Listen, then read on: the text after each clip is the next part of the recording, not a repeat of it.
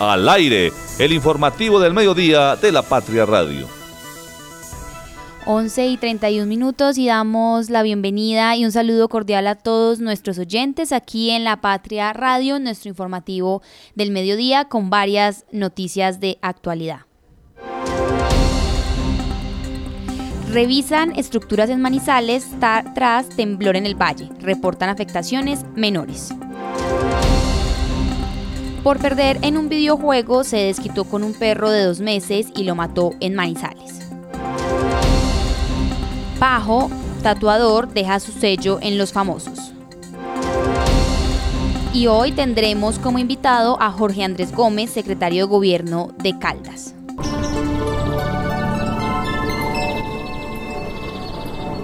Bueno, y a esta hora en la ciudad de Manizales, este es un viernes justo para empezar el fin de semana, les contamos que el clima está parcialmente nublado, hay como unas probabilidades altas de que en la tarde el clima continúe y que el sol empiece a salir a eso de las 4 de la tarde, pero se dice que a partir de las 7 de la noche hay posibilidades de lluvia, sin embargo va a estar un día, según el reporte como aquí del clima seco y pues fresco como para estar empezando el fin de semana. El tráfico a esta hora. Bueno, a esta hora 11 y 32 de la mañana vamos a revisar las principales avenidas de la ciudad y por supuesto la vía panamericana para aquellos que ya se están desplazando o entrando o saliendo del municipio de Villa María. Sin embargo, vamos a empezar a revisar la avenida Kevin de la ciudad de Manizales en estos momentos desde el sector, por supuesto, de San Rafael y siguiendo por Peralonso hay un tráfico completamente continuo en ambos sentidos y las personas que se estén desplazando también hacia el municipio de Neira pues nos aparece que hay un tráfico constante y perfecto excepto por supuesto como ya es costumbre esta vía alterna cerca al puente al desvío del puente Olivares. Sin embargo, por la avenida Santander sí se presenta en varios puntos de la avenida, tráfico lento, de hecho trancón, sobre todo, y repetimos este punto que lo hemos ido hablando durante los informativos, y es que por el multicentro Estrella, en ambos sentidos, tanto como para ir al centro como para regresarse al cable, hay tráfico lento en distintos puntos de esa misma, de ese mismo sector, y más adelante, siguiendo casi hasta llegar al edificio El Triángulo, en dirección hacia el retorno, es decir, eh, para regresarse al multicentro estrella se presenta tráfico lento. Pero para las personas que por el contrario se van a ir o se dirigen hacia el centro, digamos que está mucho más sencillo llegar al centro de convención, los teatros, los fundadores y como es usual, tenemos en la avenida del centro tráfico un poco más pesado, pero eh, pues digamos que para lo que pensamos que iba a ser este mediodía de la mañana, el tráfico está un poco más habitual y pueden estar transportándose en servicio público o privado con completa normalidad, excepto pues en los puntos que ya hemos mencionado. En estos momentos vamos a revisar también la vía panamericana de la ciudad, en donde se han ido presentando distintos puntos en donde hay trancón o hay casi que estancamiento del tráfico y esto por supuesto se repite en ambas direcciones en la entrada hacia el municipio de Villa María y cerca justo para llegar al terminal de transportes de Manizales.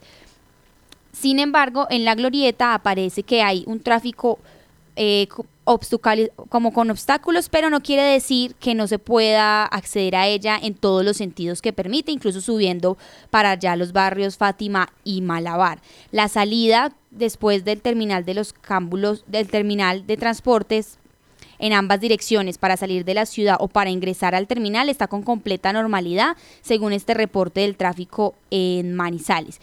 Y como vía alterna a la avenida Santander, de pronto quienes quieren evitar el trancón del multicentro Estrella para llegar al centro, pues pueden estar bajando por la avenida Santander, quien presenta desde la glorieta que existe eh, cerca al Estadio Palo Grande hasta eh, casi la carrera 24, que sería llegando justo a Confa, también por la 50 hay un tráfico completamente normal en ambas direcciones y ya después de Confa, como siempre, en el sentido hacia el estadio nuevamente hay un tráfico lento, pero para llegar al centro de la ciudad, pues digamos que todo está con completa normalidad, igual estamos pendientes al aviso y a la documentación que nos vayan mostrando eh, los usuarios y los oyentes de la ciudad hasta ahora en Manizales.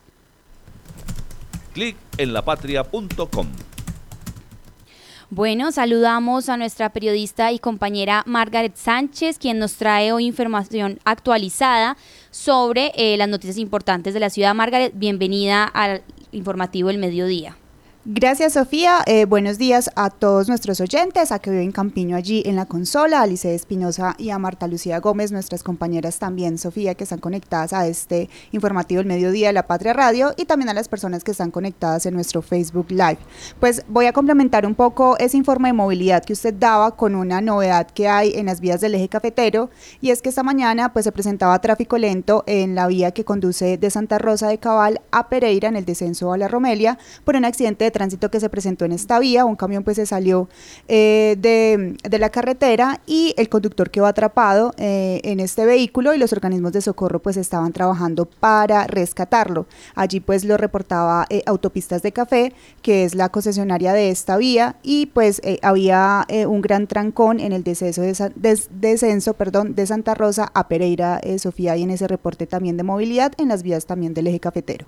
Así es, las personas que este fin de semana ya comiencen a transportarse y a salir de Manizales, igual les recordamos pues que se encuentra esta actualización vial eh, para llegar justo a Pereira, pero igual estamos informando si llega a descongestionarse en algún punto para que la movilidad avance.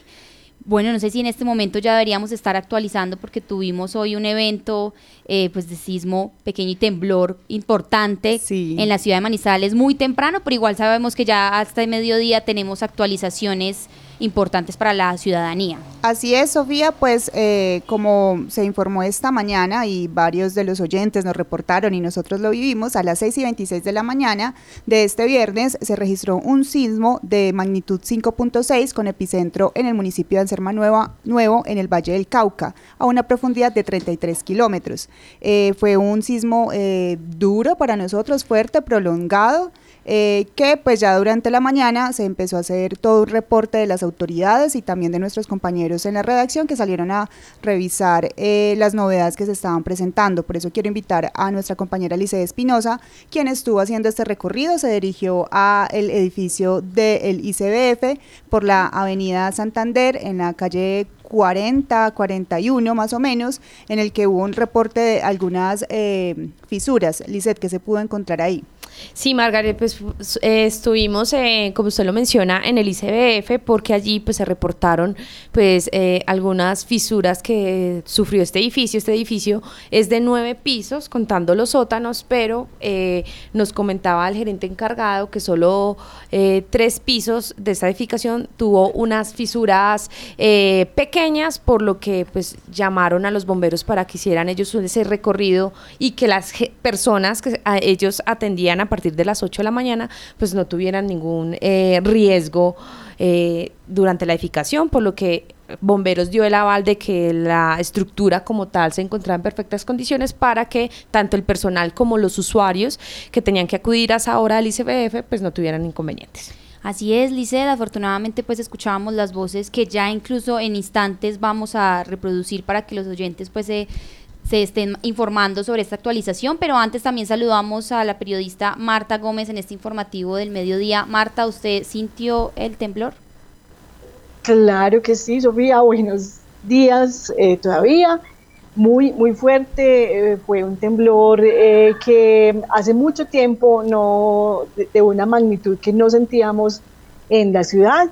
Em, que afectó también a departamentos vecinos, se sintió también en departamentos vecinos em, y buena parte del país, entonces claro que sí lo sentí Sofía, eh, también un saludo para Margaret, un saludo para Lisset y para todas las personas deseando que pues hayan pasado este gran susto y uno pues aquí lo que recomiendan todos los expertos es guardar la calma, pero muchas veces uno no sabe cómo reacciona, el ser humano no sabe cómo reacciona frente a este tipo de eventos que generan muchísimo miedo, muchísimo pánico, pero lo que sí hay que aprender es a controlarlo para poder pensar y decidir adecuadamente qué es lo que uno debe hacer en ese momento. Protegerse primero eh, y ya luego vendrá pues lo demás. Así es, tenemos entonces a Luis Fernando Motato, director del ICBF Regional Caldas, quien igual nos actualiza sobre las fisuras que ya estábamos mencionando en la estructura, pero pues también de que sigue con normalidad el servicio eh, del instituto. Hicimos pues eh, la verificación de todas nuestras sedes, pero principalmente pues acá en el edificio sede pues que tiene algunos antecedentes y se encontraron sí, algunas fisuras. Tuvimos la visita pues de bomberos, ellos hicieron el recorrido, conceptos que no tenemos pues eh, problemas así como de tipo estructural y estamos pendientes de, de, todas formas de una visita a la oficina de gestión de riesgo para ya pues eh, tener un mejor concepto. Hicimos eh, un recorrido pues como acá son nueve, nueve, pisos más o menos pues considerando los tres sótanos, el tercer, cuarto, quinto piso son los pisos pues donde mayor grado de fisuras encontramos. El servicio de todas formas en eh, bienestar familiar está en este momento pues normal, o sea, todas las oficinas de restablecimiento de derechos, defensorías de familia, oficinas administrativas están prestando servicio pues, a los usuarios. Obviamente pues que antes de iniciar nuestras labores a las 8 de la mañana se hizo pues como la verificación de que todo estuviera bien para no eh, correr riesgos pues con la atención del servicio. Pues en este recorrido también Licedus estuvo en la estación de bomberos de Fundadores, donde inmediatamente los organismos de socorro eh, pues crearon este o eh, instalaron mejor el puesto de mando unificado para hacer las revisiones eh, pertinentes en distintas infraestructuras y edificaciones de la ciudad. Allí pues distintas secretarías dieron su reporte, la Secretaría de Educación con las instituciones, eh, los colegios, las escuelas, también la Secretaría de Salud, eh, los distintos entes descentralizados. ¿Qué fue lo que usted se encontró allí en este puesto? Puesto de mando unificado. Así es, Margaret, un puesto de mando unificado que estaba liderado por el alcalde de Manizales, Jorge Eduardo Rojas, en donde, como usted lo menciona, pues estaban todas las personas competentes para, eh, una vez pasa el sismo, pues empezar a hacer esos recorridos y verificar eh, qué condiciones, en qué condiciones estaba la ciudad. Eh, asimismo, pues una vez culmina este puesto de mando unificado, eh, la orden del alcalde es que también todos los gerentes acompañen a los bomberos para mirar que todas esas redes de acueducto, también como las de electricidad, pues se encuentren en perfectas condiciones y en caso de sufrir inconvenientes, pues reportarlo y eh, solucionarlo para que obviamente pues los residentes no, no tengan inconvenientes. Pero escuchemos entonces al alcalde de Manizales, Jorge Eduardo Rojas, quien nos hace un balance de lo ocurrido en nuestra ciudad. Este es un mensaje para todos los manizaleños que tiene que ver con el evento sísmico de las horas de la mañana, un sismo que como todos saben fue muy fuerte, de magnitud aproximadamente de 5.6 y un epicentro en Anserman Nuevo Valle del Cauca, pero que se sintió muy fuerte en el eje cafetero. De manera inmediata activamos todos los organismos de rescate, emergencia, es decir, el sistema de emergencias de la ciudad todo, por supuesto, eh, coordinado por la Administración Municipal, por la Alcaldía, en cabeza de nuestra unidad de gestión del riesgo. Lo primero que, que, hicimos fue pedirle a bomberos que recepcionara todas las llamadas de solicitudes de inspección y recibimos llamadas de no menos de 10 o 12 edificaciones diferentes en la ciudad de Manizales, diferentes centros de comercio o edificios como el Parque Médico o el Centro Comercial Cable Plaza, el Centro Comercial Siglo XXI, el edificio del Consejo, el CAI que queda al lado de fundadores, varios edificios privados, no menos de seis o siete edificios privados, y algunas viviendas fueron de inmediata reportadas. Eh, la Secretaría de Educación le pedimos que desplegara todo el equipo técnico para hacer una evaluación visual y un trabajo con los rectores para mirar si había alguna afectación. Encontramos afectaciones menores, menores, en los eh, colegios Instituto Universitario Tecnológico y en el Colegio La Asunción. Eh, de colegios privados recibimos el llamado del, Colegio San Luis Gonzaga y hubo un accidente o un, golpe menor porque una docente estaba evacuando y se cayó, una cosa menor.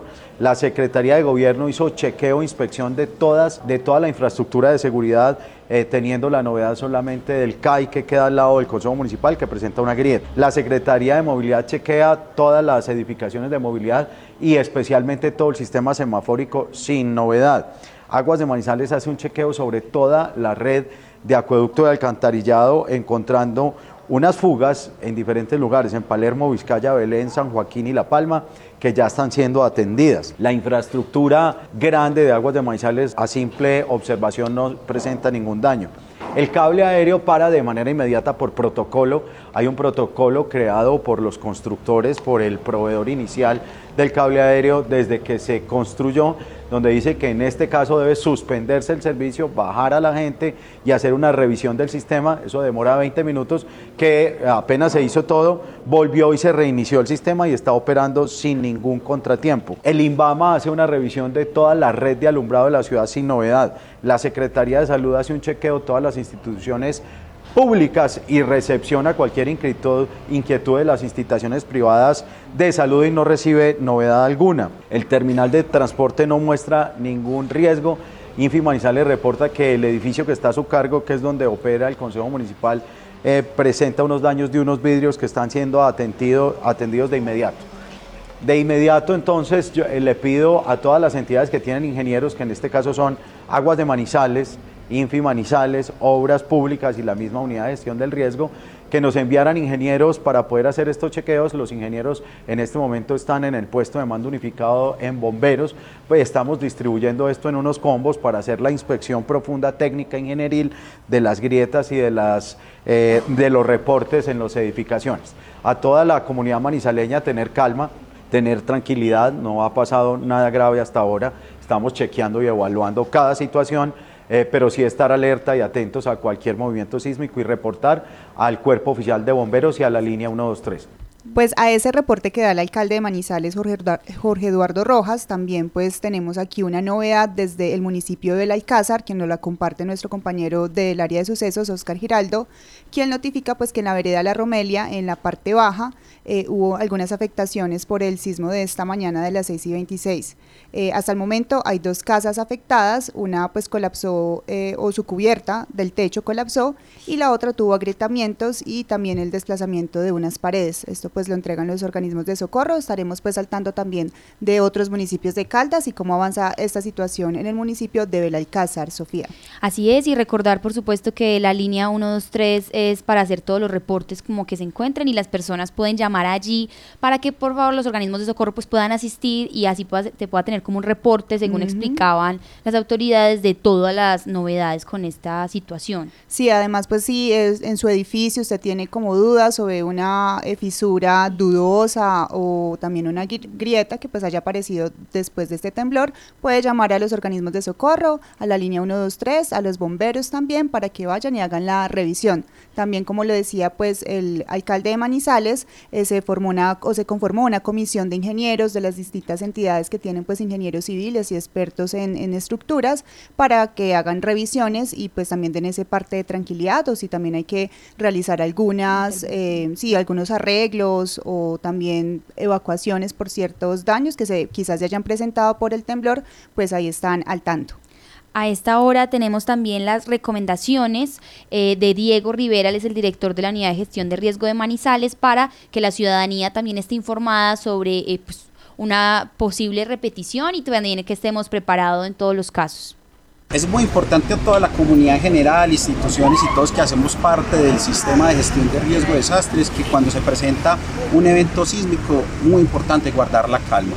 Una vez finalice el evento, identificar un punto seguro, obviamente eh, informar de manera asertiva a cada uno de nuestros miembros de la familia para evacuar hacia, hacia zonas seguras. Es muy importante tener en cuenta que cuando se presenta un, un, evento sísmico de gran magnitud, pues lo primero que uno tiene que pensar y preocuparse es sobre si le puede caer algún objeto contundente en la parte de encima. Entonces, por lo regular, lo que tenemos que hacer es buscar un punto seguro, guardar la calma, evacuar de una manera muy rápida con el propósito de garantizar la seguridad de nuestras familias. Para las instituciones eh, gubernamentales, empresas y entre otros eh, centros educativos, universidades, etcétera, etcétera, es muy importante que tengamos claro nuestras rutas de evacuación, cuáles son los puntos de encuentro y atender los protocolos eh, establecidos en sus respectivos planes de contingencia. Esto es un momento para guardar calma, no debemos tomar decisiones de manera apresurada y siempre lo que tenemos que tratar es salvaguardar la vida de, nuestra familia, de nuestras comunidades pero siempre tiene que ser en función de identificar puntos seguros. Eso es muy importante y eso es una recomendación que se da desde el sistema municipal de este. Muy importante que los botiquines estén inmediatamente de fácil acceso. Obviamente tienen que tener algodón, gasas, tiene que tener isodine, guantes, entre otros elementos muy importantes para realizar una detención inmediata si algún familiar o, o algún empleado o funcionario de alguna entidad pues presenta algún tipo de herida pues por algún efecto contundente que quizás pueda caer. Entonces es muy importante tener en cuenta todos estos elementos, activar nuestras brigadas de emergencia para poder eh, garantizar unos adecuados procesos de evacuación y atención a las personas que se pueden ver afectadas por estos eventos. Recordar que tenemos la línea 123 para reportar estos eventos eh, y obviamente pues las entidades operativas y todo el sistema de salud pues estamos muy atentos en atender el llamado de las comunidades. Eh, Marta, hasta ahora también la escucha nuestra audiencia. Sabemos que tiene como una especie de contexto histórico sobre estos sismos y que la comunidad también quiere eh, pues contextualizarse sobre estos eventos. Sí, Sofía, muchas gracias. Eh, yo pienso que es importante conocer cuáles han sido los, según el Servicio Geológico Colombiano, que es el que se encarga de eh, recopilar toda la información frente a la actividad sísmica del país, ellos tienen eh, un reporte de cuáles son los sismos eh, que han sido más fuertes en el eje cafetero. Tenemos el, el sismo ocurrido el 4 de febrero de 1938, que fue de una magnitud de 7 eh, y una profundidad de 150 kilómetros. Afectó fuertemente poblaciones de los departamentos de Caldas, Quindío y Antioquia y pues fue un sismo sentido, no en esa magnitud, pero eh, sí desde Pasto hasta Barranquilla, incluso desde eh, Ecuador, en Quito y Lima, en Perú, también eh, reportaron haber sentido este sismo. Em, como datico curioso, ahí en Aguadas, en Caldas y en Santa Rosa de Cabal, Risaralda y en Salento, departamento del Quindío, em, colapsaron varias construcciones y debido a la energía liberada por ese movimiento sísmico, las ondas fueron registradas en estaciones sismográficas de Estados Unidos, en San Juan de Puerto Rico, en Huancayo, Perú, en Ottawa, Canadá, en Tortosa, España y en Manila, Islas Filipinas. Otro de los sismos que han dejado eh, una huella en Manizales y también en Caldas es el ocurrido el 23 de noviembre de 1979. Fue de una magnitud de 7.2 y una profundidad de 110 kilómetros. Se presentaron daños en Caldas, Antioquia, Chocó, Quindío, Risaralda y Valle del Cauca. Las poblaciones más afectadas fueron Manizales, Villa María, Pácora y Aguadas. En Caldas, en Antioquia, Sonsón, Támesis, Jardín y Andes, en Risaralda, Pereira y Marsella.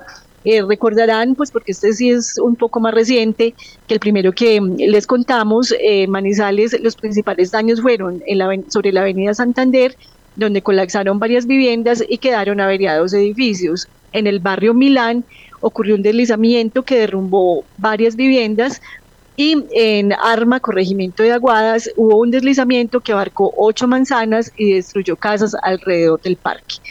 Eh, otro de los sismos y también muy recordado es el del pasado 25 de enero de 1999.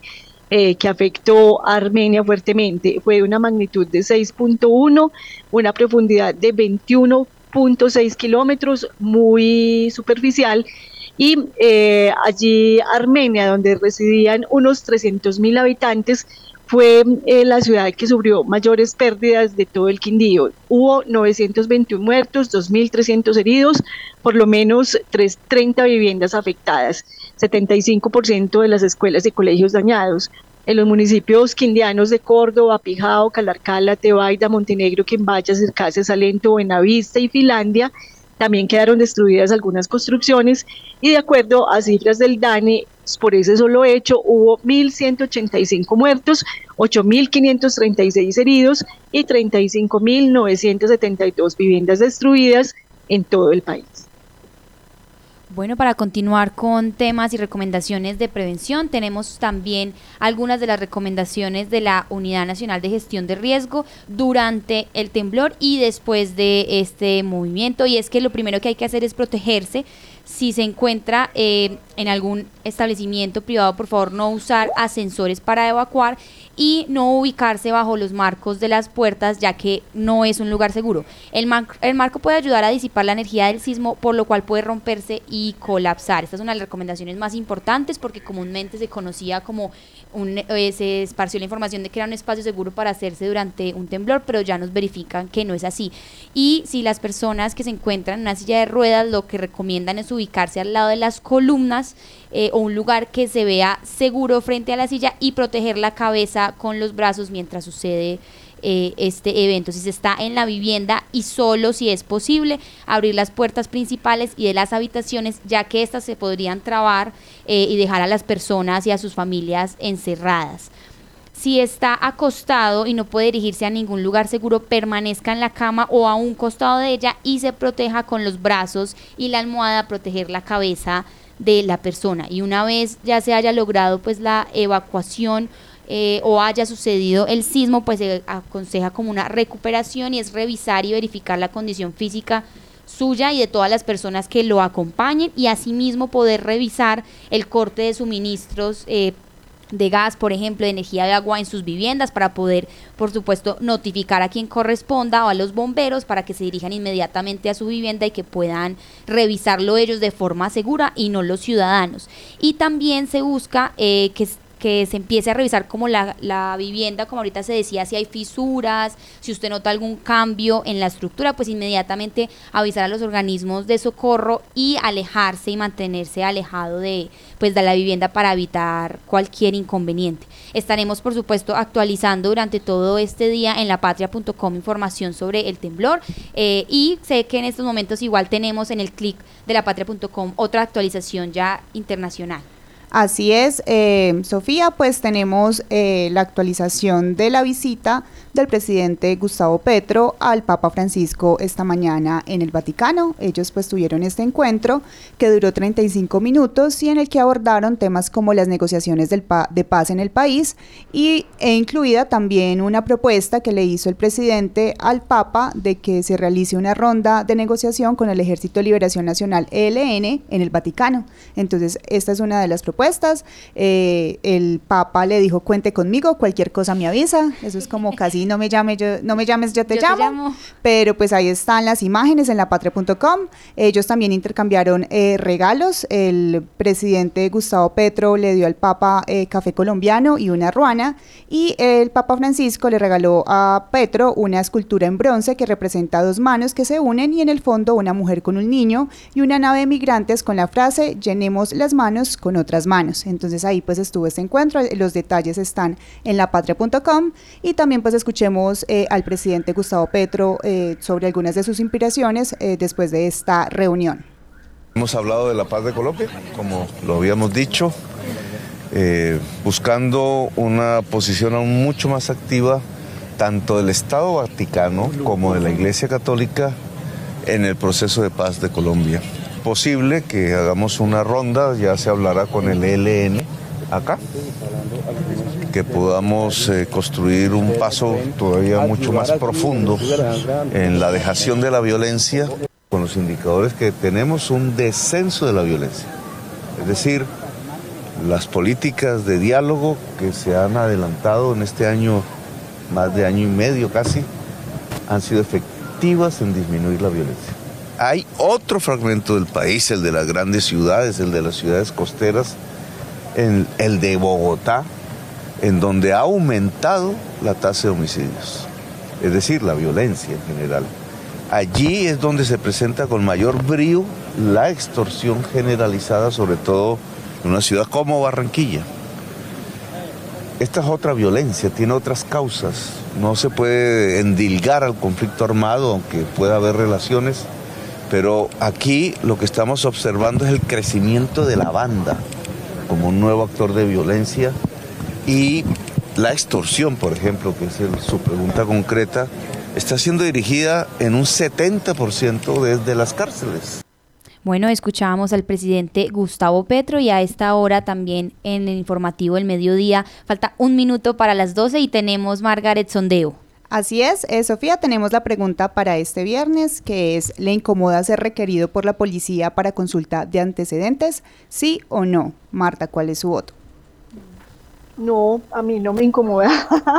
Lo que sean bien de la seguridad, yo pienso que no puede incomodar nunca. Eh, puede que mucha gente sí le parezca harto porque no, no detienen eh, en un control, en un operativo a todo el mundo, pero pues eso es parte de lo que nos garantiza a nosotros, todos los ciudadanos, eh, la seguridad, bien sea seguridad en, en, cuanto a movilidad, si a uno lo, lo paran, lo detienen en uno de los operativos, en un control de tránsito, o en las calles para pedirle documentos. Poco lo hacen realmente con las mujeres, más que todo a los hombres, eh, pero yo creo que esto no debe incomodar a nadie, debe, verse más bien como uno de la, una de las estrategias que se utilizan para garantizar la seguridad, porque cuántas eh, personas han detenido que tienen deudas con la justicia, que son personas que no le hacen bien a la sociedad en estos operativos, y también pues eh, si es un operativo de tránsito y una solicitud de documentos de tránsito, también muchas personas que no cumplen con las normas y eh, lo que están haciendo en las calles es exponerse en vehículos que no cumplen o que no tienen licencia de conducción por algún motivo. Entonces a mí no me choca y creo que no, no debe verse como una, ni como una sanción ni como una persecución. De acuerdo con usted, Marta, mi voto también es por el no. Yo creo que eso hace parte de las labores de las autoridades y también el que nada debe, nada teme. Entonces, ahí por el no. Y Liceda, aprovechando su presencia acá. A mí sí me han abordado los policías para pedirme eh, que muestre. Ah, no, mentiras. no, no, no, lo piden más que todo ahorita. ¿Usted, dónde estaba que le pidieron los documentos? no, no, no, por ejemplo, las veces no, Marta, pero las veces que, que ha ocurrido, eh, no, es en la calle normal, el policía mm, lo detiene a uno y amablemente pues eh, sostienen que eh, si eh, le puedo facilitar mi número de cédula porque ellos ya tienen pues un, un perdón, algo más como táctil en donde ellos pueden verificar con mi cédula si tengo algún antecedente. Dos veces me ha ocurrido y creo que es importante. Sí, pues también, eh, Lizeth, por ejemplo, cuando uno abordar un vuelo, no sé eh, si la ha pasado en el aeropuerto La Nubia, además de la revisión del tiquete, hay un policía que también eh, toma la cédula de uno y revisa en su dispositivo móvil y pues revisa lo de los antecedentes. También en la terminal de transportes, a veces en algunos viajes, eh, cuando lo que mencionaba Marta de algunos de esos controles que hacen eh, de movilidad en las carreteras, además de si uno va en un transporte público, puede que también le revisen estos antecedentes. Entonces, pues, eh, Liceto, ¿es de la incomoda? ¿No le incomoda? No, no, no, no, no, no, no, me incomoda. Antes me parece bien que lo hagan. Obviamente habrá gente que le incomodará, ¿cierto? Sí, pues acá en el resultados de esta pregunta que tenemos en el sondeo es eh, si le incomoda eh, que mm, los, las autoridades le hagan, eh, perdón, le incomoda ser requerido por la policía para la consulta de antecedentes, esa es la pregunta, pues hasta ahora los resultados van así. Por el sí eh, está el 26,66%, está bajito, y por el no el 73,34%. Ahí estamos entonces nuestros votos también en esta eh, pregunta del sondeo en lapatria.com y pues los invitamos eh, ingresar a lapatria.com para actualizarse con todo el seguimiento del sismo eh, en, con epicentro en el Valle del Cauca, en el municipio de Anserma Nuevo y como todas las actualizaciones acerca de las afectaciones que hubo eh, en el departamento de Caldas, también en Manizales, que fueron menores, pero ahí estamos haciendo este seguimiento. Por cultura, el día y la hora indicado, saca la basura. Vigilado Superservicios. ¿Sabes qué sucede con el deporte, la economía, la política, el entretenimiento de Manizales, Caldas y el país? Suscríbete a La Patria Impresa tres meses por solo 92 mil pesos o a La Patria Digital por un año por solo 89 mil pesos. Y entérate de todo lo que pasa dentro y fuera de tu ciudad con La Patria, el periódico de casa. Informes 893-2880. Con la basura cultura piso lo que tu perro hizo es cultura. Usar los cestos para eso están puestos. Es cultura, todos unidos. Con la basura, cultura. Con la basura, cultura. Emas by Veolia, patrocinador oficial de la limpieza. Con la basura, cultura. Con la Hacemos mucho más que recoger basura. Hemos Veolia. Vigilado Superservicios. ¿Sabes qué sucede con el deporte, la economía, la política, el entretenimiento de Manizales, Caldas y el país? Suscríbete a La Patria Impresa tres meses por solo 92 mil pesos o a La Patria Digital por un año por solo 89 mil pesos. Y entérate de todo lo que pasa dentro y fuera de tu ciudad con La Patria, el periódico de casa. Informes 893-2880. Encuéntrenos siempre en podcast. Escúchenos en Spotify buscando La Patria Radio. La voz del día. 12 y 5 minutos de la tarde este viernes 19 de enero y aquí en el informativo del mediodía saludamos a nuestro invitado de hoy, él es Jorge Andrés Gómez Escudero, secretario de Gobierno de Caldas. Jorge, bienvenido a La Patria Radio.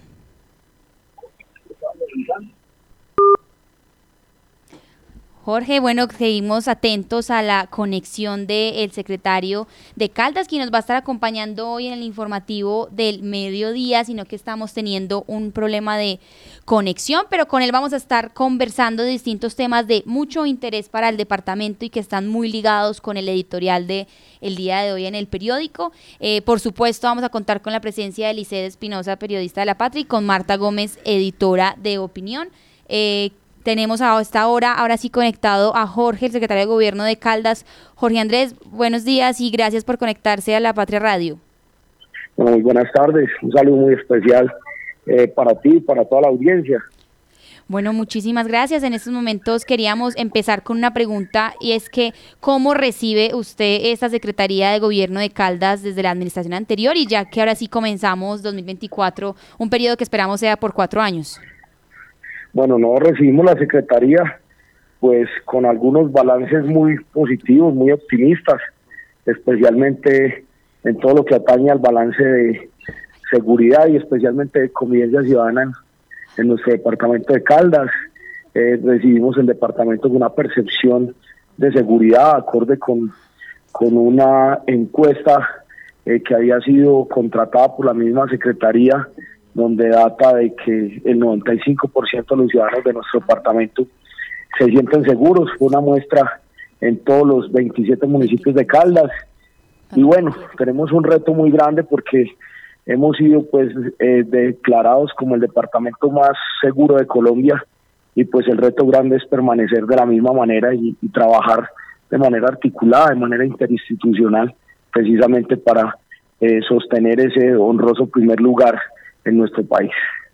Jorge, a esta hora también lo escucha nuestra editora de opinión, Marta Gómez. Marta, tenemos pregunta para el secretario. Sí, eh, Sofía, muchas gracias. Secretario, pues un saludo y yo quiero preguntarle por un caso específico y es el corregimiento de Arauca, eh, perteneciente al municipio de Palestina. Allí pues hemos reportado, o se ha reportado por quejas de la comunidad que hay una reactivación de estos enfrentamientos entre combos eh, de jóvenes en su mayoría que al parecer es por una lucha de microtráfico y han generado pues ya hay una persona muerta o una persona muerta el primero de enero y varios heridos por enfrentamientos de lo que se ha llamado eh, las, las eh, fronteras invisibles. Eh, ¿Qué saben ustedes de este caso y cuáles son las medidas que piensan tomar frente a Arauca? que es un corregimiento que ha vivido, es pequeño, pero ha vivido grandes problemas de inseguridad ¿Qué piensan ustedes eh, ejecutar allí en este municipio y emprender para evitar que se reactiven todos estos hechos? Bueno, Marta, primero que todo sea saludarte y pues expresar que en el corregimiento de Arauca, efectivamente, y eso no, eh, tú lo has explicado de una manera eh, muy concreta, eso no son temas nuevos y hayan habido algunas alteraciones del orden público en en momentos anteriores y pero eso no es no es un hecho para decir que nos vamos a sustraer de nuestra obligación de, de intervenir de manera oportuna precisamente para no tener hechos que lamentar. Efectivamente allá hay algunas situaciones específicas en temas de de, tráfico de estupefacientes y, y eso casi que es uno de los flagelos que, que más aqueja a nuestro departamento en esa relativa tranquilidad que nosotros vivimos y pues ese hecho fue analizado lo que está ocurriendo en el corregimiento de Arauca como en otros sectores de nuestro departamento en un el Consejo de Seguridad Preliminar que presidió precisamente el señor gobernador Henry Gutiérrez Ángel y posteriormente también fue analizado en, en un comité de orden público que realizamos y efectuamos eh, en el transcurso de esta semana con todos los organismos, tanto operativos como investigativos, y ya se ha dado línea y estamos generando y diseñando unas estrategias contundentes que esperamos que eh, en unos días muy próximos podamos tener unos resultados contundentes frente a esta situación pues que amenaza y, y altera el orden público en el corregimiento de Arauca. Incluso Hace una semana también estuvimos por allá haciendo presencia en el corregimiento, eh, hablando y dialogando con la comunidad y precisamente también eh, supervisando un poco eh, lo que atañe a la obra de la estación de policía de ese corregimiento, una obra que está quedando en inmejorables condiciones. Y lo que esperamos es precisamente poder dar resultados lo más pronto posible. Y también entendiendo un tema que desde el comando de la policía Caldas, pues siempre para, especialmente para los fines de semana, se entrega un dispositivo de seguridad especial eh, dirigido allí al corregimiento con un refuerzo importante en hombres, eh, refuerzo que dura el fin de semana incluso hasta los días lunes por, por la misma dinámica eh, comercial y de, y de ingesta de licor que se presenta allí en el corregimiento. Bueno, eh, secretario, yo eh, les, le habla Lice de Espinosa. Yo quería preguntarle también, porque pues nosotros acá en La Patria cada año pues hacemos un balance de los municipios y pues ahora que están tocando Arauca, también allí nos comentó eh, pues el alcalde saliente que eh, estaban eh, pues realizando allí una estación de policía, pero esta todavía estaba en construcción. Queremos saber pues en ese balance y en ese empalme que usted recibió, pues cómo siguen las obras tanto en esta estación de policía como en la de Pensilvania. Bueno, Lisa, ahí hay un par de particularidades eh, muy importantes y que es muy bueno que la comunidad eh, esté enterada de lo que de lo que está sucediendo y sobre todo con, con sus recursos porque al final del día nosotros los funcionarios públicos somos un instrumento para la ejecución de los recursos que pertenecen a toda la comunidad y en este caso a nuestra ciudadanía caldense. Pues la verdad, eh, el avance de la, de la obra de la estación de Arauca nos deja demasiado tranquilos.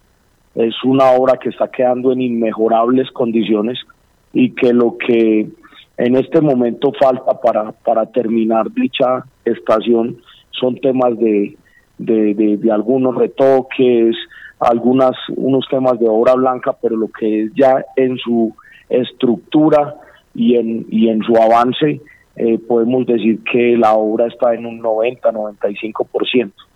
Con la estación de policía de Pensilvania, pues no he tenido la posibilidad de visitar aún dicha obra, pero como vamos a estar con el señor gobernador este fin de semana, perdón, eh, la próxima semana en el oriente de Caldas, eh, desarrollando y socializando con la comunidad y con la ciudadanía el, el plan de desarrollo y precisamente haciéndolo de una manera participativa, pues vamos a aprovechar que vamos a estar en todos los municipios del oriente, Pensilvania no va a ser la excepción, y voy a ir para conocer de primera mano el avance de dicha obra.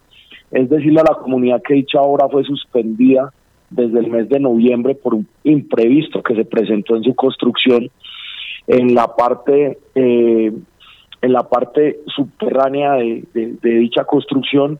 Eh, eh, afloró un, un, río de agua natural lo cual hace que haya la necesidad de hacer de pronto algunos replanteamientos estructurales y pues digamos eso fue lo que ocasionó que dicha obra se suspendiera y está suspendida hasta el 7 de febrero.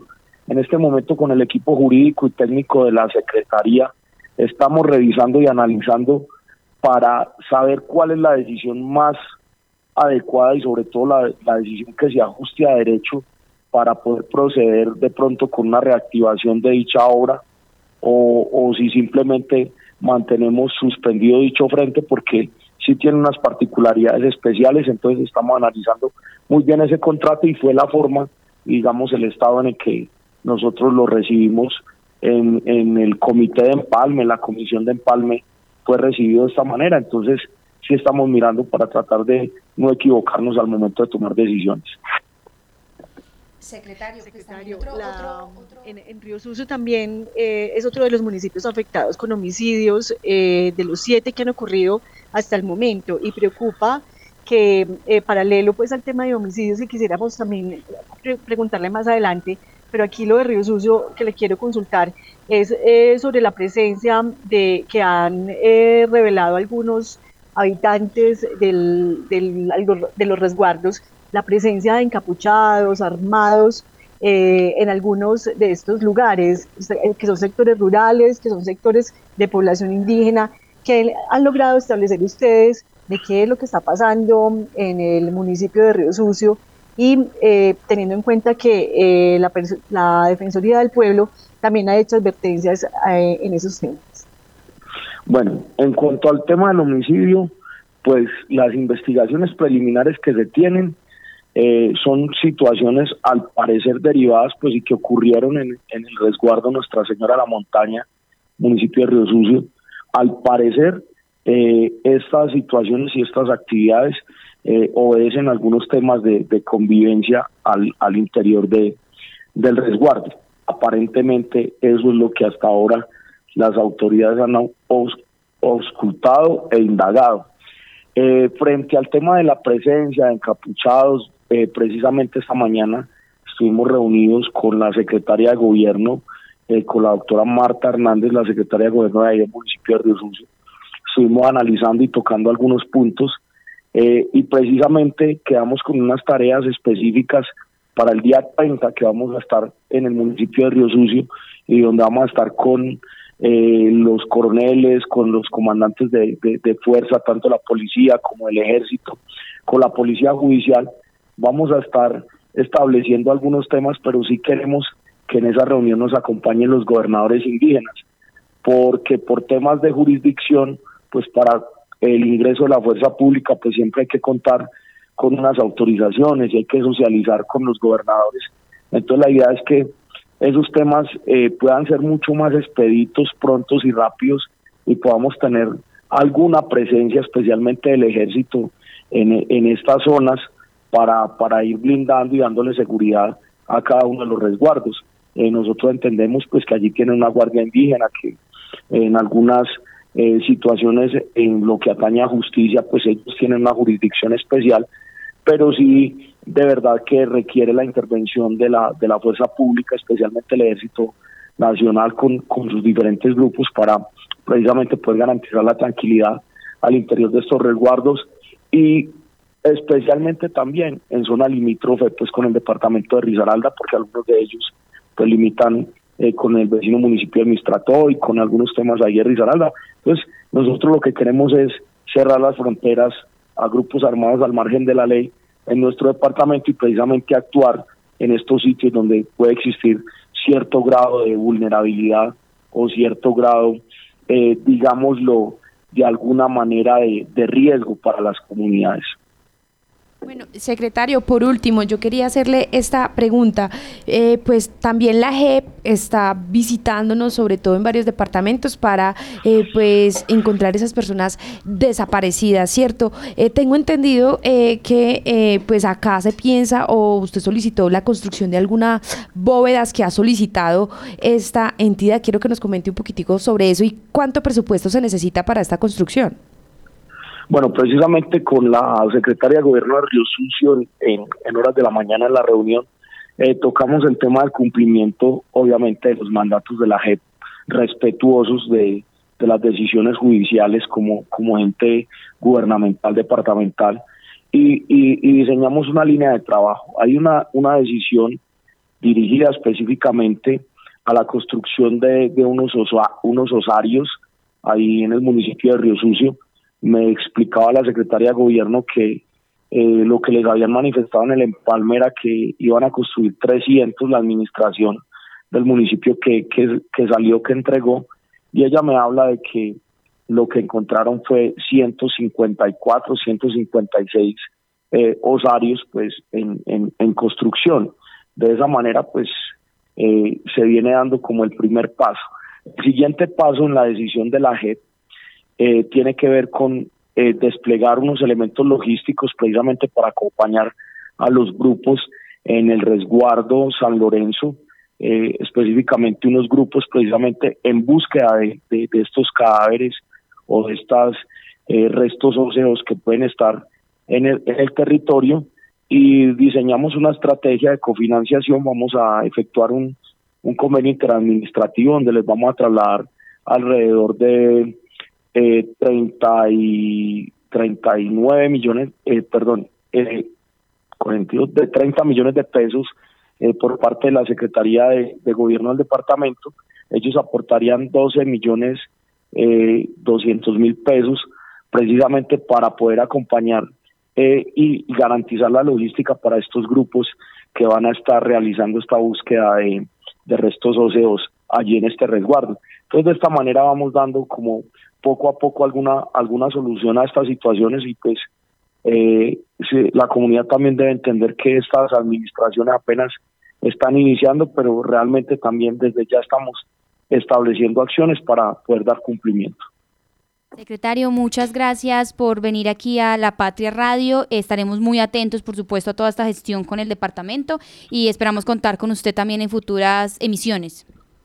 No, cuenten conmigo. Para nosotros es muy importante este tipo de ejercicios porque para nosotros es muy importante que la comunidad esté completamente informada de todo lo que es nuestro quehacer y todo lo que eh, vamos a implementar en, en el departamento de Caldas, porque al final del día son nuestros ciudadanos los destinatarios de toda nuestra capacidad operativa, financiera y en materia del desarrollo de los diferentes proyectos. A ustedes mil y mil gracias por esta importante invitación. Los deportes. Bueno, y a esta hora, en las 12 y 21 de la tarde, viernes 19 de enero, muy pendientes los hinchas del Once Caldas y también todas las personas de la afición, porque mañana la Liga Betplay empieza y el Once Caldas debuta a las 4 de la tarde contra Boyacá Chico. Tenemos, por supuesto, la voz y la presencia en la entrevista de Osvaldo Hernández al técnico del Once Caldas. Profesor Hernández Herrera, profesor, ¿para qué se armó este equipo este semestre? Eh, un saludo a todos, eh, se armó para luchar y trabajar. Creo que hay un trabajo de equipo muy bueno y un trabajo de cuerpo técnico excelente y tenemos un apoyo importante tanto de los directivos como también de la hinchada también porque yo creo que acá tienen que hacer fuerza a todos para, para sacar este equipo adelante, pero, pero sí vamos a, dar mucho de quedar con este equipo. Sí, ¿qué tipo de equipo armó? ¿Qué tipo de equipo va a ver la gente en la cancha?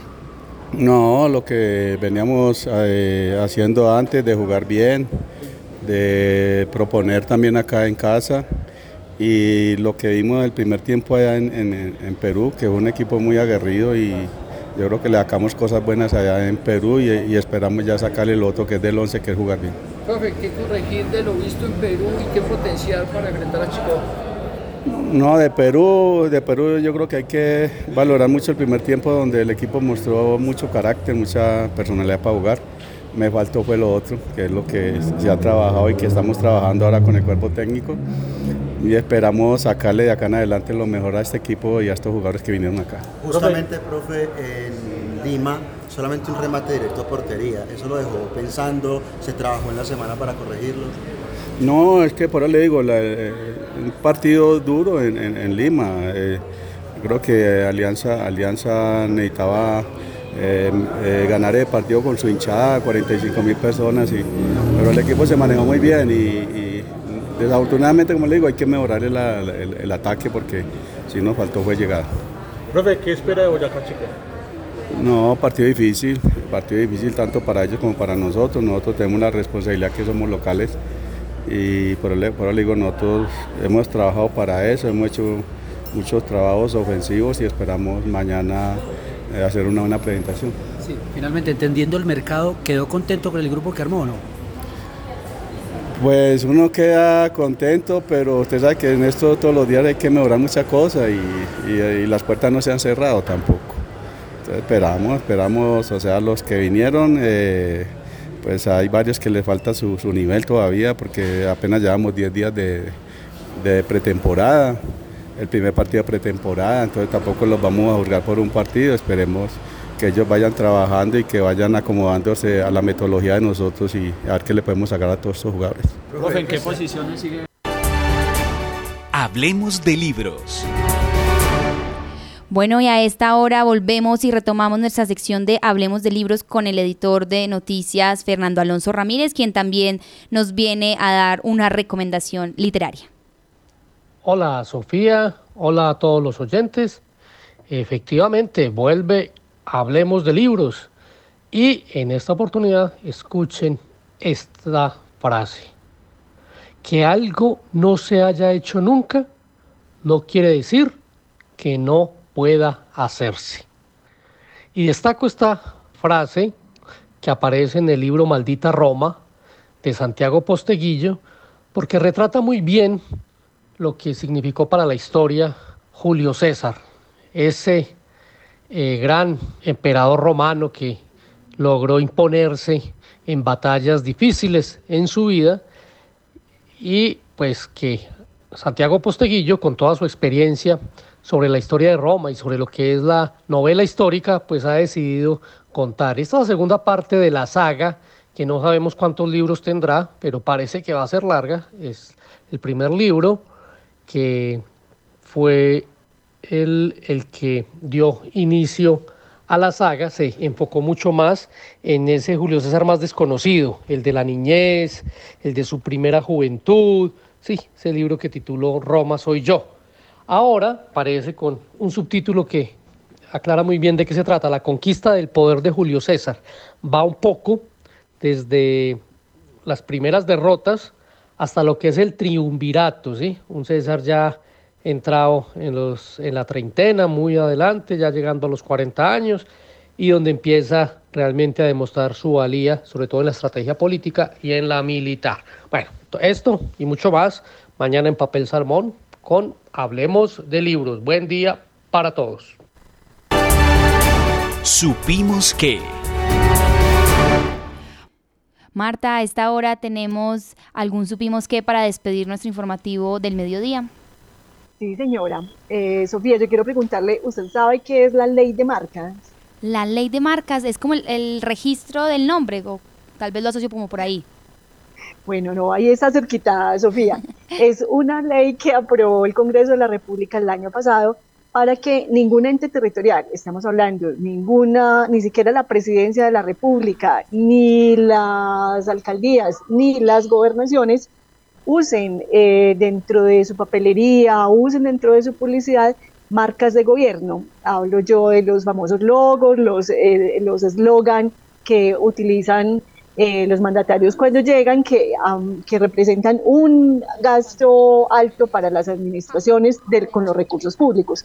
Pues eh, muchas administraciones municipales en Caldas le corrieron a esta ley. Muchos, muchos alcaldes llegaron este año, eh, se acogieron, eh, solamente pueden usar o el, la bandera del municipio o el eh, escudo del municipio.